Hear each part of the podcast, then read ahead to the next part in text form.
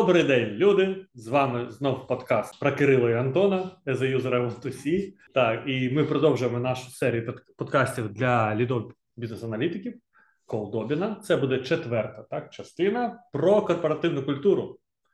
Так, як ліду бізнес бізнес-аналітику а, інтегруватися в компанію, і не про. Єбаться. Да. Так, ну насправді тема корпоративна культура. Ми дуже довго якось до неї підходили, підходили. От я завжди хочу про цю тему поговорити і ніколи не знаю, як це правильно зробити. Чому? Ну, от якось це напевно це складна тема дуже для мене. От думки є, а перекласти на слова я їх не можу. Давай почнемо з того, що ну я подивився е, взагалі там, типу, що таке корпоративна культура, і знайшов Що там. Е, як завжди, Google Ну. підказав типу статті: чотири там основні корпоративні культури, шість основних корпоративних 10 Топ 7 та, та, топ 10 якихось культур. І я подумав, що це ну, ви самі це можете погуглити, і нам не варто про це розмовляти, а краще поговорити про те, що ми, То, що ми то, що ми бачили, відчували на своїх от цих от через що проходили. плечах, кістках та мозгах. До, до речі, я можу розказати, як змінювалося, е, е, ну як я працював в різних компаніях, в різних організаціях, як змінювався змінювався ну, підхід в цілому. Так, е, перед тим ми єдине, що не сказали, чому це важливо для бізнес-аналітика ліда, бо люди такі, блядь, ви що, HR, що ви тут не, не хіба не хіба. Бо е, О. ми з, з вами в межах нашої колдобіни будуємо якби то відділ бізнес-аналізу та компетенцію бізнес-аналізу. Тобто ми будуємо якийсь юніт, який буде вбудований в організацію, В- окрім інших аспектів організаційної, типу органі- органі- організаційної організації. В тебе дуже добре виходить. Так. Є ще і корпоративна культура, і ми теж її маємо враховувати, коли ми, ми от займаємося цим будуванням цього вбудовування організації в вмик- Вмикнути. Так, окей, продовжуємо. Дуже буде весело. Е, На п'ятому курсі я почав е, працювати в е, компанії невеликої знайомих будівної. І там була ну така сімейна атмосфера, Мгм. там всі там хтось знає, хтось там спілкується. І там не було особливої корпоративної культури. Культури я маю на увазі особливих якихось там рис. То вона була звичайно невелика компанія, сі- сімейна, там друзі, Мгм. хтось найманці, Мгм. і там ну, Сімейна атмосфера так, така родинна. родинна. Так. Потім я перейшов е, в компанію SI, можна назвати так. Це Якщо було дуже вони давно. на тебе не подадуть Раніше визивалося Snake Export, це виробництво всякої Snake Expert. Snake Export. Я Snake Export це виробництво всяких сухариків, е, рушників па- паперових, Мгм. е, гречка Гречка. та Без неї нікуди. ну і все крупи, сахар, сіль, три корочки. Все, що потрібно Все людям най, найважливіше. для життя. Так, і там була корпоративна культура. Там я працював в відділі бізнес-аналізу. Угу. Ось ми бу- були підпорядковані департаменту перса- по керуванню персоналом, чи якось. О, угу. І ми всюди ходили, ходили в піджаках, костюмах, Ага, тобто був свій якби дрес-код, дрес-код, та, ну, свої такий. правила існування. Так повелося, знаєш. Угу. Так, це Завод. Е, і то, іноді це ну, дуже було не, невдобно, тому що починали ми ну, починав я там кар'єру, коли, коли вони орендували е, переміщення на Молодогвардійській біля м'ясокомбінату. Е, Завод, якийсь там був завод, як завжди, старенький там радіо чи не радіо. Ну, все одно там не було ані кондиціонерів, нічого. Тобто було плюс 40 на вулиці, е, все було відчи... всі вікна було відчинені, угу. нічого не допомагало, було Мгм. дуже жарко, спекотно. А ще поверхом вище або декількома поверхами вище хтось затіяв ремонт, та поч- вони викидали старі, старі важкі совєт... ну, там, совєтські радянські меблі просто з ну, через вікно. Туди. І там бахало, грохало, пилюка була жарка. І я так я І ви в костюмчиках. і ми в костюмчиках сидимо, і це був такий якийсь ну, сюрреалізм і Так. дуже неприємний. Це дуже е, до речі, така показова одна з типів культур, там в якій мені теж довелося. Заводська, працювати. це така як керівництво, заводське керівництво. Тобто не сам завод, Так. а ось там в керівництві. Я її називаю така, типу, ну вона якби і дуже ієрархічна, і ще є в неї багато безглуздих таких правил. Та, от, наприклад, ці костюми, от ви ж не зустрічалися з клієнтами, я так розумію. Всередині лише спілкувалися. Так, ви просто сиділи один з одним. Ну, ходили все. по департаментам, зустрічалися з там, ви щось з'ясовували, описували Так. бізнес-процеси та таке інше. Так, але І- все одно мали хо- хо- ходити чомусь в цих костюмах. І я думаю, якщо когось спитати, ніхто б вам не зміг пояснити, чому так. Бо існують от в таких Ну так повелося. Так, існують от такі історично, історичні якісь е, правила, та їх дуже багато. Ніхто не знає, чому так, але всі їх виконують, тому що якби вони передаються. Окей, Так. так, це типово. Потім була е, Федерація плавання та я так плавках, купальники. Ні, я тоді почав ходити, ходити в костюмі, але мені сказали, не потрібно. Е, Потім я е, перейшов е, в, в СТБ канал телебачення. Так. І там була атмосфера, яка мені сподобалася, і яку я потім якось підсвідомо шукав. І знайшов її в IT. Там була дуже така вільна атмосфера. Я теж ходив там е, в костюмі спочатку, але мене теж попросили не одягай його, тому що, типу, я виглядав е, так, в костюмі єдиним, навіть топ-керівництво, воно було без цього. Це, це мені нагадує одну історію, яку мені розповідав мій друг, який дуже дав, давно живе в Штатах, і він колись теж давно, можливо, років там 20 тому, 15 може, ходив е, в Apple на співбесіду. Він там якийсь інженер. І прикол був, що він прийшов в костюмі, там, типу, в цьому, а його співбесідував чувак, який сидів в, в шортах, сланцах там і в футболочці. Е, В рекламі в спрайті така була сюжет. Так, ну і він не пройшов до, до речі, цю, цю співбесіду, і це показовий теж момент, що культура має значення. Так. Там, ну окрім е, одягу, там ще дрес-коду, там ще було те, що ну, вільна така атмосфера, як в it компанії Угу. Тобто молодий колектив, колектив е, Мгм. дуже гнучкий, там проєкт, там теж проекти, теж там щось там вигадують. Проектна така атмосфера. Проєктна атмосфера якась така, да, Мгм. вільна. І, ну, я, мені це дуже сподобалось. Потім я перейшов до банку великого, і там Добився знову костюм. знов той костюм задобився. Пилюку з нього Знаєш, як в кіно. Джеймс Бонд. Але костюм був не дуже, ну вже так, не дуже добрий. Не Бріоні. так. Не Бріоні. Да, не, совсем не Бріоні. І там було дуже важливо ходити в костюмі, е, соблюдати всю субординацію, всю ієрархічність. О, там. Ієрархічність, там, Та- улюблена. Але ми були дещо. Ну, ми сиділи не в центральному офісі, а там поряд. Поруч там орендувалася якась будівля, там була там наша кімната, і Пристройка. пристройка, так. Ну, стара, стара Сталінка чи Єкатеринівка Мгм. така. Там ну, у нас була більш вільна атмосфера, але, але все одно нас слухали, камери всюди А, о, то це вже інше. це- А ти проходив поліграф? Ні. Ні, жодного разу.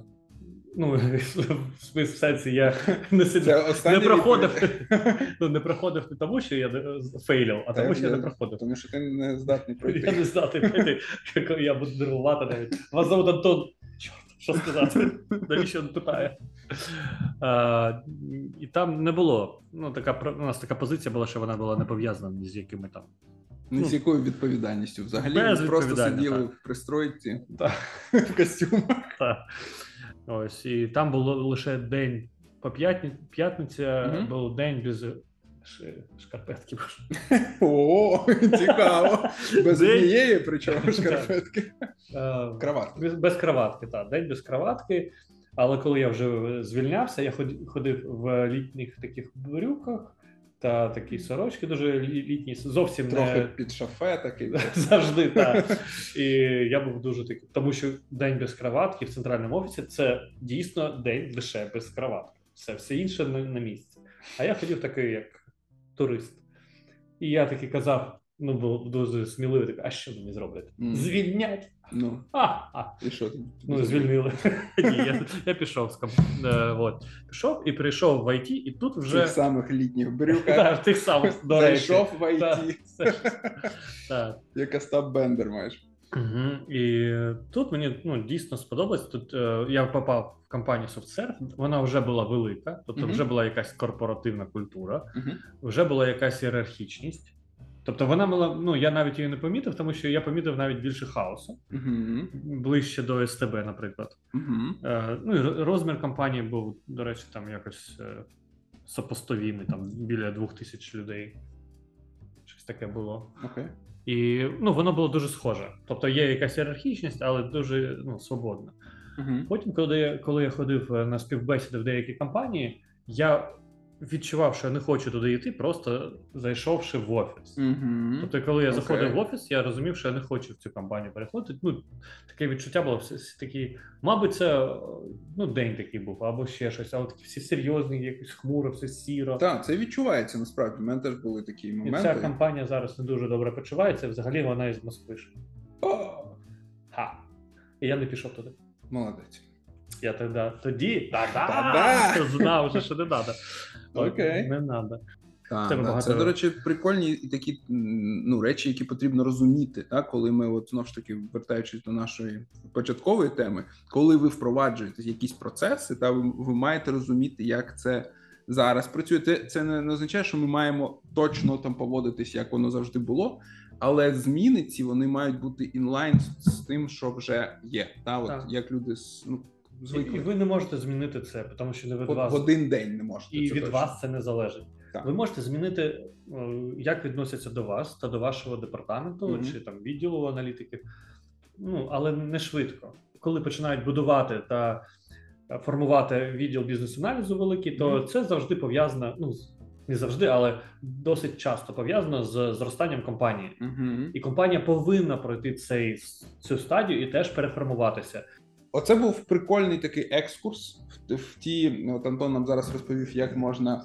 Е, Все. які бувають культури в залежності від організаційної типу структури компанії.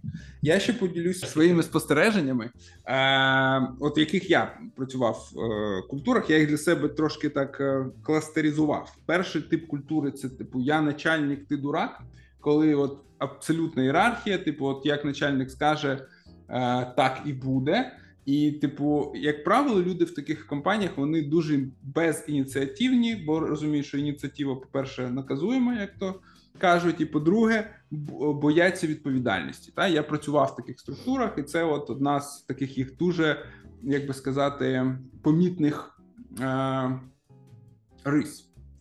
Друга це е- такий варіант, як культура єбаш. Я її назвав. От зараз вона теж популярна. Так.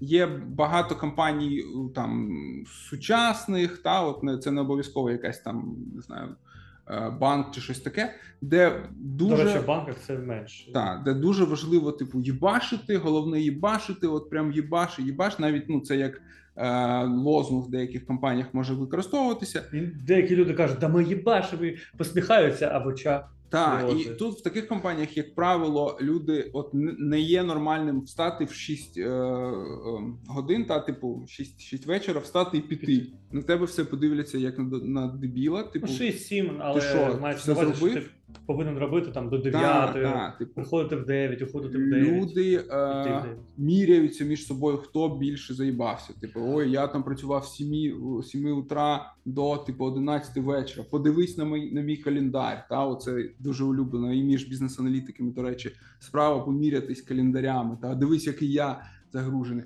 Це, ой, це бля. до речі, погано. Так, ну ми зараз Ну, е, не, не мірятись, цього перейдемо. якщо вас за- забити. Так, насправді це ну як на мене, це теж не, не показник. Я от до іншої культури більше відношусь. Я до неї перейду. Скандинавська якась. Е, так. Ну, більш туди, так. І, е, типу, от, ну, як на мене, це нездорова атмосфера. Я розумію, що моли... ну, і це, як мені здається, серед молодих людей більше розповсюджена. В них багато енергії. Їм здається, що чим більше ти їбашиш, тим краще буде результат. Хоча насправді іноді це їбашилово, воно просто не приводить.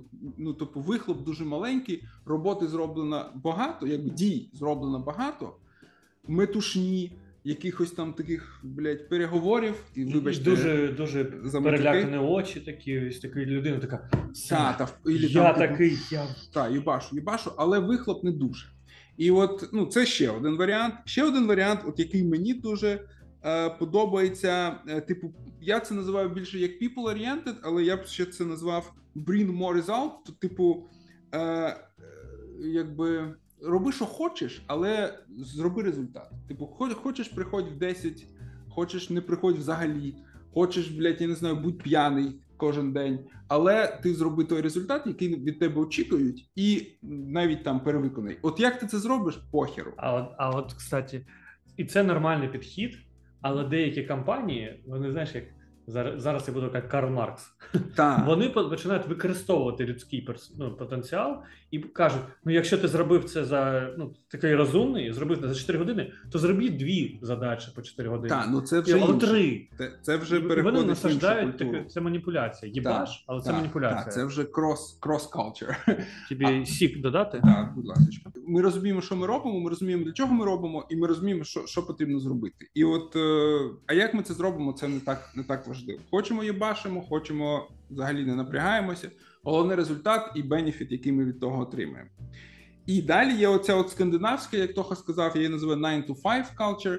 Е, коли ти встав в 5, 5 годин, типу, відпрацював. А, там- в п'ятий ранку встав. ні, ні, ні, навпаки, встав ти до за стола. От прийшов дедлайн твій твого робочого дня, там 16.45, ти встав до побачення і, блядь, хоч трава не рості, і пішов.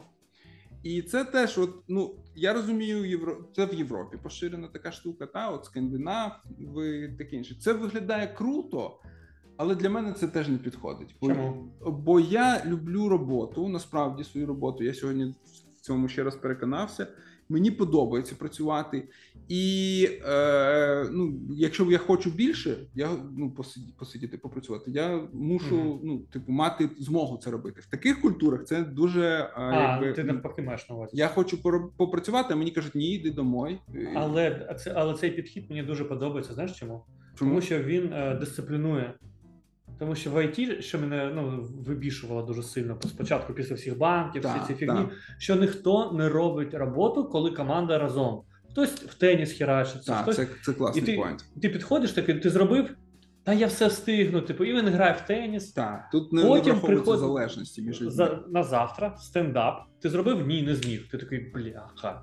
Ну, А- когось не було, коли ти робив. Так ти в теніс грав півдня, Так. і а, ну, тобто, воно якось бісить, тому що воно розхолоджує. Це більше да, це вже більше робота в команді. Е, воно це воно більше якби до девелопер має відношення до девелоперів. Всі все ж таки BA, вони більш автономні, такі люди, і на нас це не так е, сильно сказується. Але так, я погоджуюсь, що це може бути якби зворотньою е, стороною. Тобто, так, коли тобі кажуть, що в 6, в 6 ти повинен все закінчити, Так. людина планує свій день. Ну, ну, не, ну як би, це ж спеціально для цього всі ну, працюють в компанії з 9 до 6, Мгм. або там якось.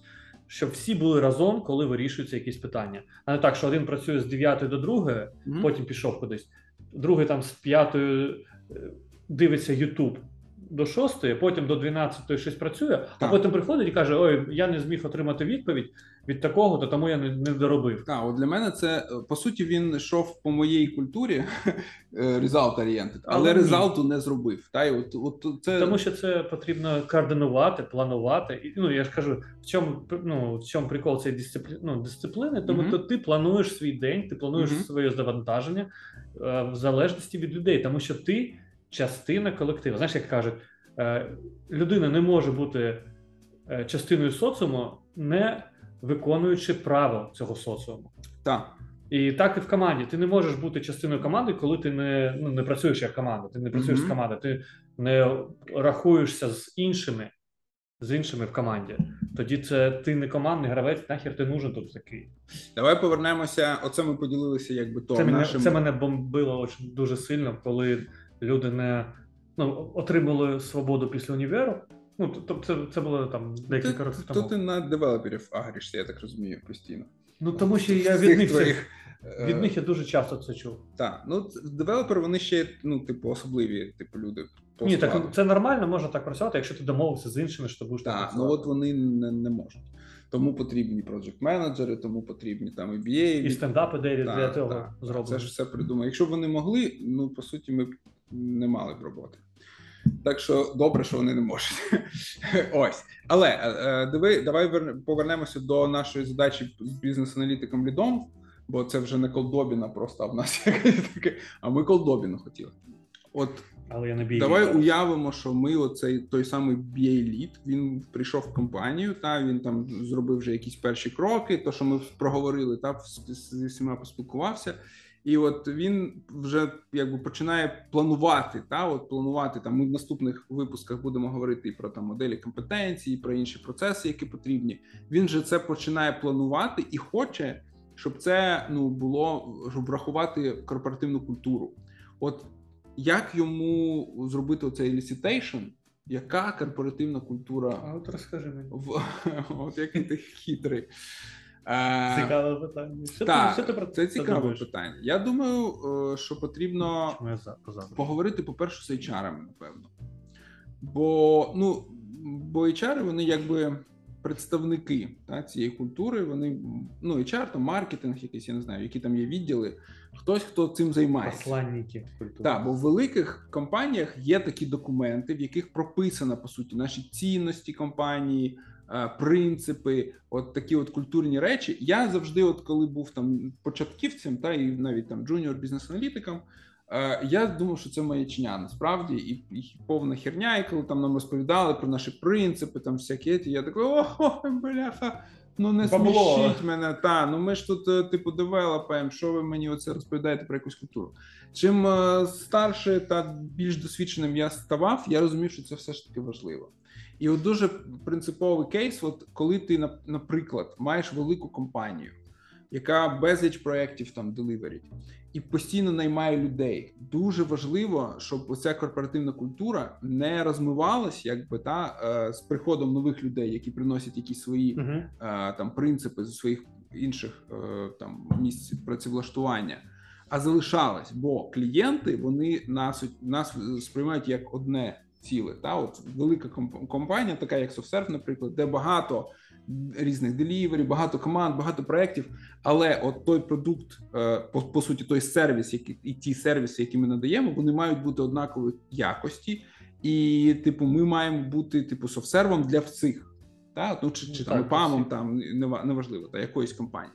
І от культура це те, що тримає це все разом. По суті, ці принципи, на яких ми існуємо. Е, ось і тримають цю культуру. Ну, по суті, HR, напевно, чи якісь там люди, от які Ну, там, вони культуроведи такі. Так. Так, я пішов би до них, спитав, по-перше, чи є якісь такі документи, чи можливо це вже було прописано. А якби якщо мені не зробили онбордінг, це е, ну чи можливо це існує? Якщо ні, то тоді напевно observation.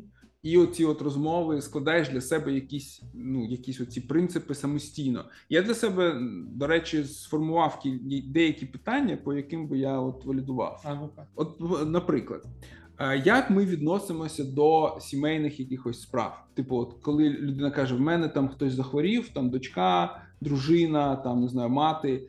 Як ми до цього відносимось? Чи це нормально відпроситися, піти там, чи люди ну це не дуже сприймають? От в банках там чи от в інших корпоративних культурах, де в людини в емейлі от така от підпис на 15 е, строчок, до цього ставляться дуже холодно. Та от типу, Твої проблеми. та це твої проблеми. е, Там, типу, чи бери вихідний за свій рахунок, чи там щось ще, чи там сиді, сиді на роботі і, і, і прям сиді. Сиди на роботі. Прям ти не працюй, хоча сиди, сиди на роботі. От е, і таке поняття, як sabbatical, я-. Поляниця.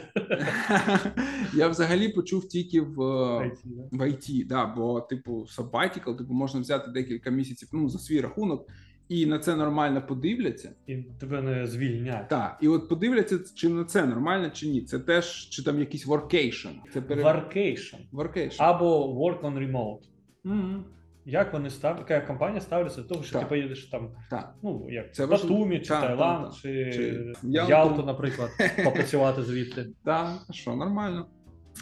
Е, ось та, от як компанія до цього відноситься? Це таке перевірочне питання для себе, та і ти маєш це розуміти. Це прикольно. Це навіть не для тебе, як щоб ти вибирав компанію, а це от ну культура. А до речі, це можна і обирати компанію на базі цих питань. Та можна, можна. Тому що я, наприклад, е, зрозумів value таких, от е, як- ну, якщо є е, спроможність, Та. інш, і ти можеш це робити, то чому ні? Якщо компанія каже ніт, ти повинен бути в офісі, там може бути і інші якісь там.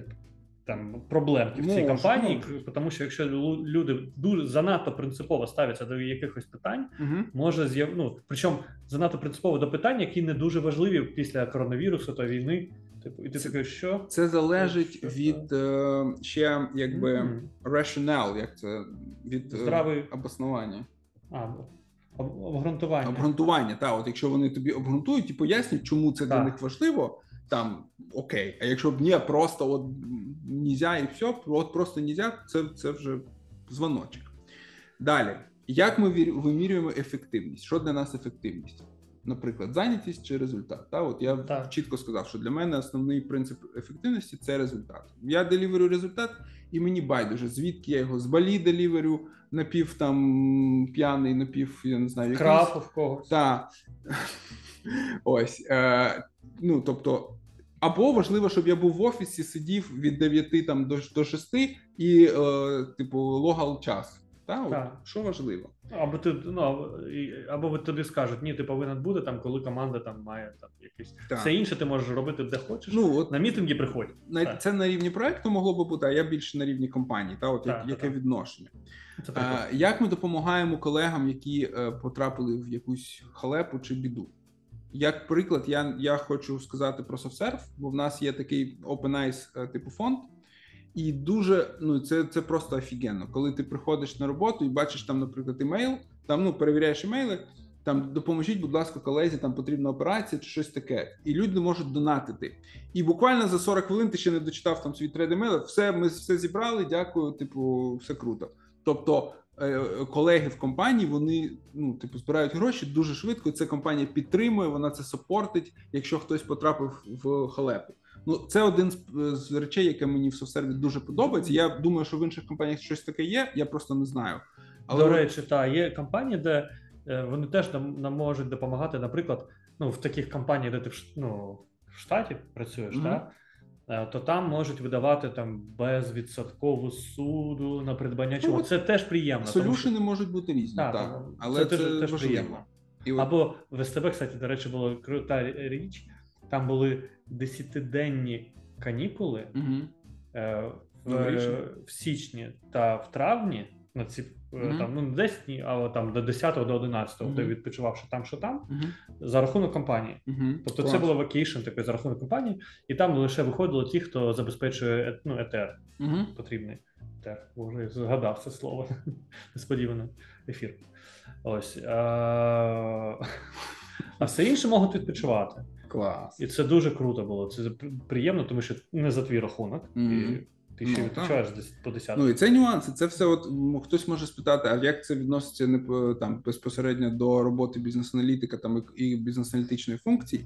Це все відноситься, тому що це контекст, в якому відбувається побудова цієї функції. І якщо вам вам або ви розумієте, ну вам не підходить ця культура, вам конкретно як бійліду, Угу. у вас буде зростати невдоволеність роботи. Ви навіть можете не уявляти, чому. Але ви просто якийсь день такий скажете: я не хочу йти на роботу, я не хочу там спілкуватися, я не хочу це робити. І ви будете не розуміти, чому, тому що ви ну ви не розумієте і ваше очікування, Мгм. що є, і що насправді між ними є дуже велика різниця. Так і з Мгм. грошима буває, так і з культурою буває, е, за з проектом. Тобто, ви, ви, ви собі не сформулювали, що ви хоч ну, ваші цілі, ваші бажання, ви не сформулювали, не проговорили. І, але ви ну, ви щось робите, і ви не розумієте, звідки береться це ну, невдоволеність. Не розумієте. А вона ця напруга зростає, тому що є різниця потен- потенціалів.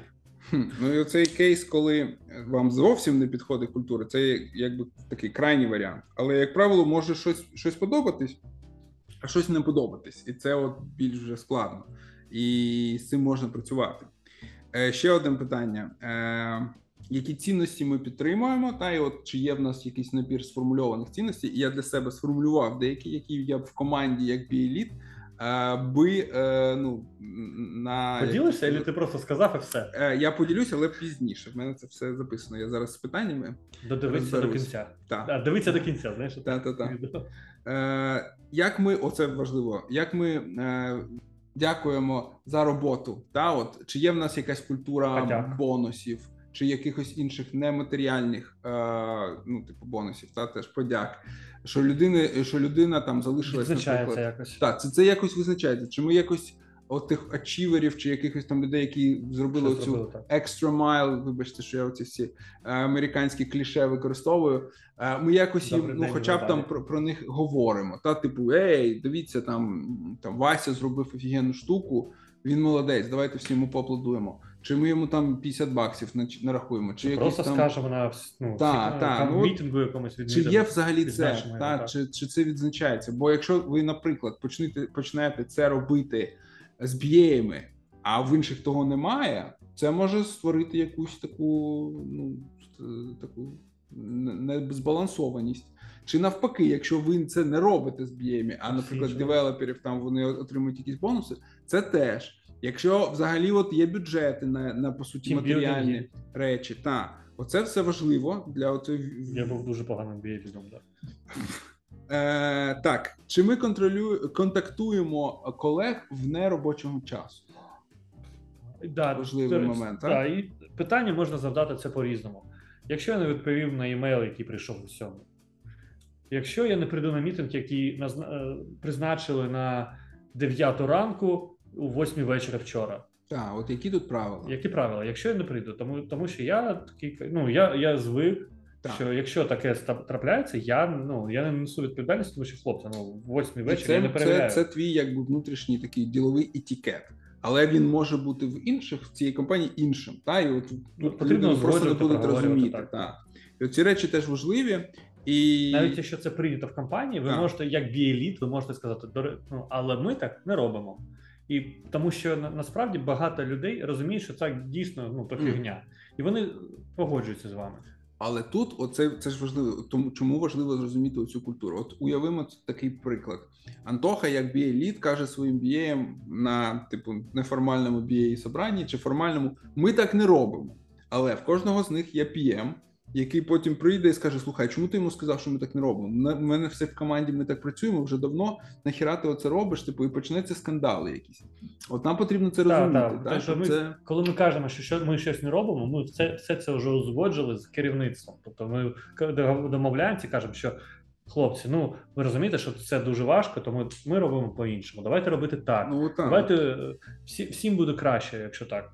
Мгм. Ось і люди там починають слухати, якось постійно, ну там дуже крок за кроком змінюється, але е, так. Так, і от е, останнє, чи прийнято в компанії ділитися своїми якимись наробками, бест-практиками з колегами? Так, це теж дуже важливо, бо ну, як на мене, це, це показник хорошої здорової культури, коли ми всі якби ділимося якимись крутими речами. Я ж прочитав якусь круту статтю, я кинув її в спільний чат. Та це найпростіше, це ж просто секунда справи. Але ну може Так. людина такого не робити, бо, бо вважає, що це, І це самі бу- знайдіть, це самі буває- почитайте. Так, вибач-. Та-та-та. Це породжує конфлікти на рівному місці, коли приходить, приходить людина з іншого культури, з іншої, Так. де прийнято бути унікальним за рахунок унікальних знань, які він не шарить. Точно. І це дуже. Ну, я таке ненавиджу, тому що я людина лінівий, як би так. Lazy. I'm lazy person, so I prefer, я, при, ну, я, я намагаюся поділитися знаннями. Перейшли на англійську мову. Несподівано. Е, е, Я намагаюся поділ- поділитися знаннями, е, досвідом, щоб інші працювали краще, ніж я. Я так це ну, обґрунтовую. Так. Тобто я, ну тому що хтось знає щось краще за мене. Коли дві людини про щось думають, вони вигадують найбільш креативні рішення, ніж я буду один там щось вигадувати. Тобто я завжди шарю інформацію, і я гадаю, що в IT, IT за що за рахунок цього і живе. Ледаще. Ледаще. Телефонуй ЗМІ ледаще. Так. А є люди, які там е, приховують інформацію або не договорюють, і потім ще з'ясовують, і вони стають унікальними. але це знову ж таки породжує токсичність, тому що він Конкурентність якусь, так? Да, де вона не потрібна Не взагалі. там. Тому що ну і це буває, до речі, ні. Я в ІТ таке не зустрічав, мабуть, а взагалі я не працював в дуже маленьких компаніях. В ІТ там це точно є. Але в я чув історії про компанії невеликі, сімейні, Мгм. де там хтось, допустим, володар компанії, він же дире... володар. Володар. володар компанії, він же там директор, під ним його зам якийсь, його подруга або працює.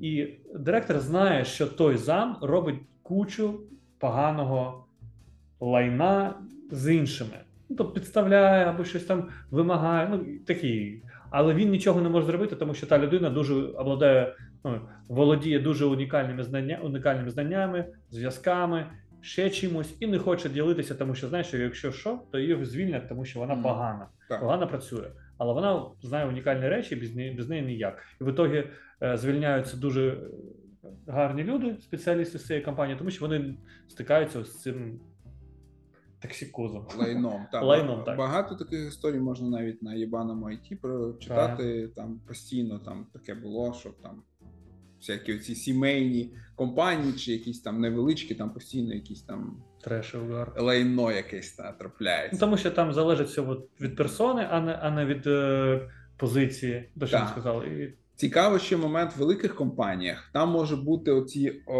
о, як це сказати, уламки культури різної, та чи просто часткові там деформації на рівні команд чи делівері. Та от там є свої якісь традиції, свої своя міні-культура. Але все одно, якби така більш general культура, вона має існувати, і під нею мають всі розуміти, типу, як ми працюємо, які ми принципи поділяємо. Це дуже важливо насправді, і нам дуже важливо це розуміти як BA лідам.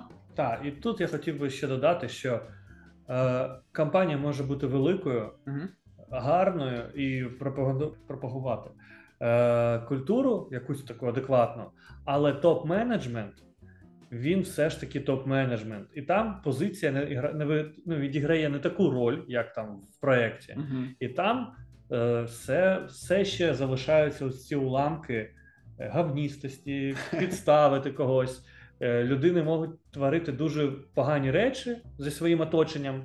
Ну а нижче це не йде, тому що там проекти, все ділівері, все працює. Е, і це, це не залежить від розміру компанії. Тобто топ-менеджмент, топ-менеджмент він, як ми казали, що в маленькій, що в великій компанії, е, це персона, по-перше, перш за все, пер- персоналія якась. Так. І, і в зв'язку з цим там буває таке лайно. Лайно. Тобто, це може бути і в великій компанії, там і в маленькій, і в середній. А так як біеліт він працює з топ-менеджментом, то йому пов- він повинен бути дуже обережний і не, не робити якихось різких рухів, типу казати, ви працюєте некоректно, ви працюєте неправильно. Ні, Так. ви можете це про це думати, але ви повинні дуже обережно розмовляти, з'ясовувати, хто запровадив ці процеси, Мгм. чи ці, ці інструкції, е, цей підхід. Так. Хто запровадив? Якщо це хтось з топ-менеджменту або власник е, компанії, то ну, якщо ви так вийдете і скажете, це херня, ви ну, вас не взлюблять. Це, це от знаєш, як е, мені зараз така аналогія: от уяви, що ти на іншу планету приземляєшся, при Припланечуєшся. перепланечуєшся, і там ну, рі, ну, інша гравітація, наприклад, та інші якісь кліматичні речі. І от твої дії вони можуть бути, е, якби ти там стрибнув і полетів кудись. Тобто твої дії, з яких ти звик в своєму там земному оточенні, вони будуть інакше сприйматися от на цій планеті. Та і от це, це дуже подібно, як якщо ти в іншій компанії та, прийшов. А, або, або буває так, що е, десь ну, починаючи з середньої ланки до нижчої ланки, ну, ну, культура в компанії відкрита, тобто всі можуть казати, що щось не так. Так, та, та. Але я ж повертаюся до свого кейсу. Мгм. Але топ-менеджмент це може не Політичні любити. якісь І там речі. потрібно повин, ви повинні бути дуже обережним. Мгм. Е, Це, це вже про закулісні ігри, це Так, таке, політика, але так політика, але це дуже важливо звана. розуміти. інтриги. Тобто, ви можете е, специфіка е, власників it компаній в тому, Мгм. що як ми казали, це е, девелопери колишні, і у них свій світогляд і підхід Ти до спілкування з людьми. е, с- ситуацію. Ні, ні, ні, взагалі це завжди. І там потрібно, ну, не всі вони е, там якось вміють щось ну, Спілкуватися. спілкуватися на рівні з іншими сферами. Так, це дуже насправді І- типово. І ви повинні бути дуже обережним, тому що ви можете там щось сказати. Людина це не покаже, що вона образилась або сприймає критику нормально, а Так. вона ну, образу я- сприйме як образу, як те, що ви залізли на її прива особливу особисту територію, Мгм. і як прайд, знаєш, типу, ти- Так. е, тобто, бути потрібно бути обережним, коректним і не виказувати свої думки так прямо, а готувати і потім дуже акуратно, обережно з'ясовувати, хто, що, як, і подавати цю інформацію дуже обережно. Тому що це BA-лід. Ви вже не BA, який на проєкті прийшов і казав, цей херня, цей процес Мгм. скрам тут не підходить, тут Мгм. канбан, тому що сторіки такі, не влазить спринт. Все. Це окей для проекту, але якщо ви прийдете і скажете, тут про- процес продаж не підходить, або ще щось, а ця людина встановлювала процес продаж, який зараз є, Так, так. і він образиться навіть коли нікого нема поруч. А якщо хтось поруч був, Угу. Так, вам 100%. пизда. Ну так, це Як мені було. Все, все, я ж кажу про якийсь конкретний випадок. Але він дуже показовий, тому що коли я там з кимось е, розказував свій кейс, мені казали, ну та що ти чекав, коли таке робив? Ага. Та я не знав, і ну отримав досвід. Ну і власне, е, як ітог цього подкасту, та от е, тут від Біеліда не потребується створювати ніяких артефактів, ні якихось ауткамів. А єдиним ауткамом буде це розуміння. І якби е, розуміння цих рамок, в яких ви працюєте, і налагодження роботи вашої з вашими бізнес-аналітиками, вашої там BA функцій, таким чином, щоб це не було дуже різко, якби в суперечність, супереч, Супереч. супереч е, е, культурі компанії.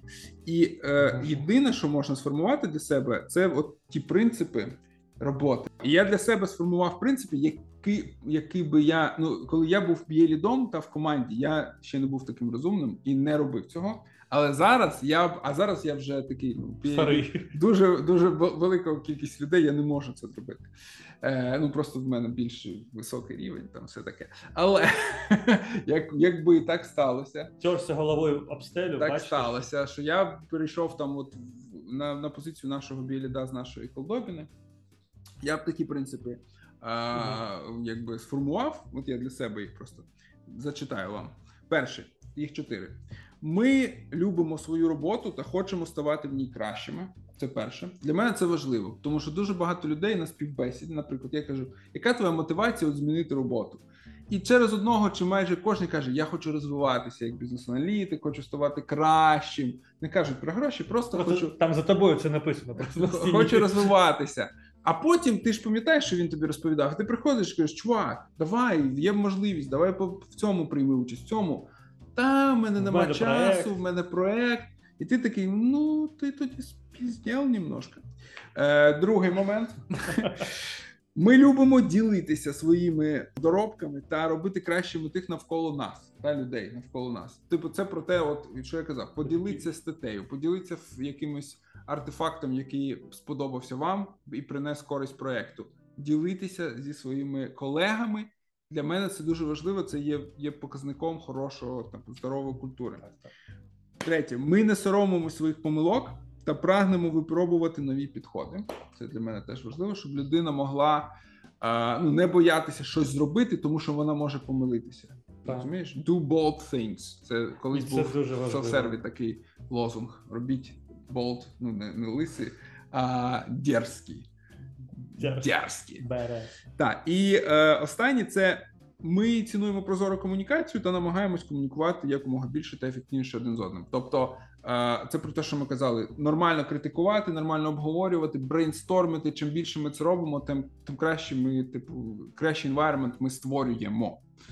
І от я б ці принципи доніс команді, і е, потім оцінював би людей, і в тому числі е, на відповідність цим принципам.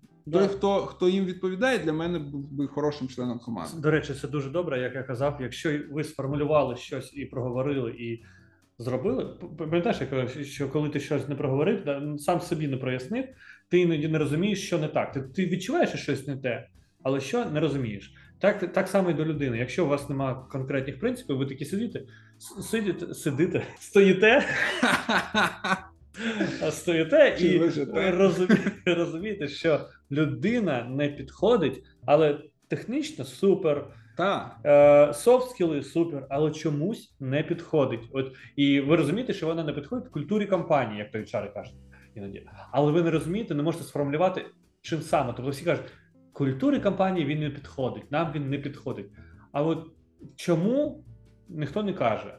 І якщо у вас є сформульовані ці Так, пункти, так. це краще зрозуміти, сказати, тут не підходить, тут не підходить. І коли людині скажуть, що вибачте, не пройшов спитати, ну там випробувальний, Випробовувальний. випробовувальний період, період, період, Термін. період, термін, то можна пояснити, чому. так. І він не буде. Тобто, просто пояснити, ти не підходиш корпоративній культурі, хрінь якась. А коли кон- конкретно розка- розказуєш, І ці принципи мають бути не, не сюрпризом для тебе, а комуніковані чітко. Дивись, от ми ну це для нас важливо. Та от наскільки ти це розумієш, наскільки це тобі ну, приє, ну приємно, якби прийнятно, та так, от це, це важливо комунікувати. Я ну наша порада основна, та от е, проелісітувати, зрозуміти, яка в вас культура.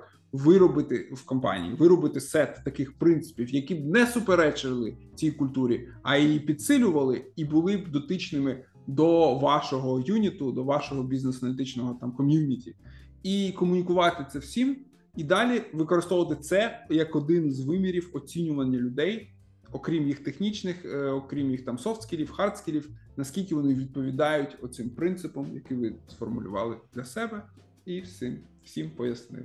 Так. І я би е, рекомендував Кирилу е, е, додати ці принципи в тексті в, в описі.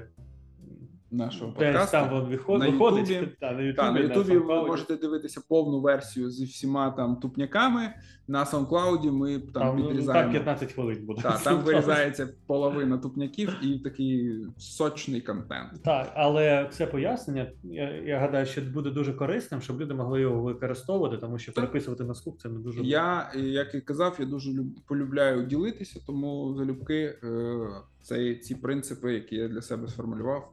і- Це, до речі, один вас. із принципів е, бути бійлідом це полюбляти ділитися роботою, знаннями, досвідом. Тоді вам ви ростете швидше, і люди за вами йдуть, тому що вони відчувають підтримку, що ви там не, не, приховаєте від них, ви завжди до Так? щось поясните. І так, от. Ну, Це різниця між senior BA і lead BA. Тобто senior BA не завжди лід. Він Так. не завжди любить допомагати, ділитися. Так. Е, ще щось. Просто він любить там працювати, він ще може ментором бути, але він не любить там навчати щось е, багато досвіду. Він, тобто, ментор, тобто, пройшовся по технічним знанням, все, ти готовий. А Так. там якось ділити, ділитись досвідом, щось там розмовляти, допомагати зростати. Не, не, не одразу буває людина так. Вона буває сінір, потім е, робиться лідом. А ні, деякі люди з мідла вже в ліди.